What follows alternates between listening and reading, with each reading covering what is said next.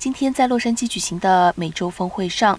美国副总统贺锦丽宣布，为了减少非法移民，私营企业准备加码投资超过十九亿美元，目标是在中美洲的萨尔瓦多、洪都拉斯和瓜地马拉，即所谓的北方三角，创造经济机会，创造更多的就业机会。加上去年宣布的投资，共计约三十二亿美元。贺锦丽还将详细的介绍美国公私营部门和慈善机构资助的五千亿美元设立的中美洲服务团 （CASC），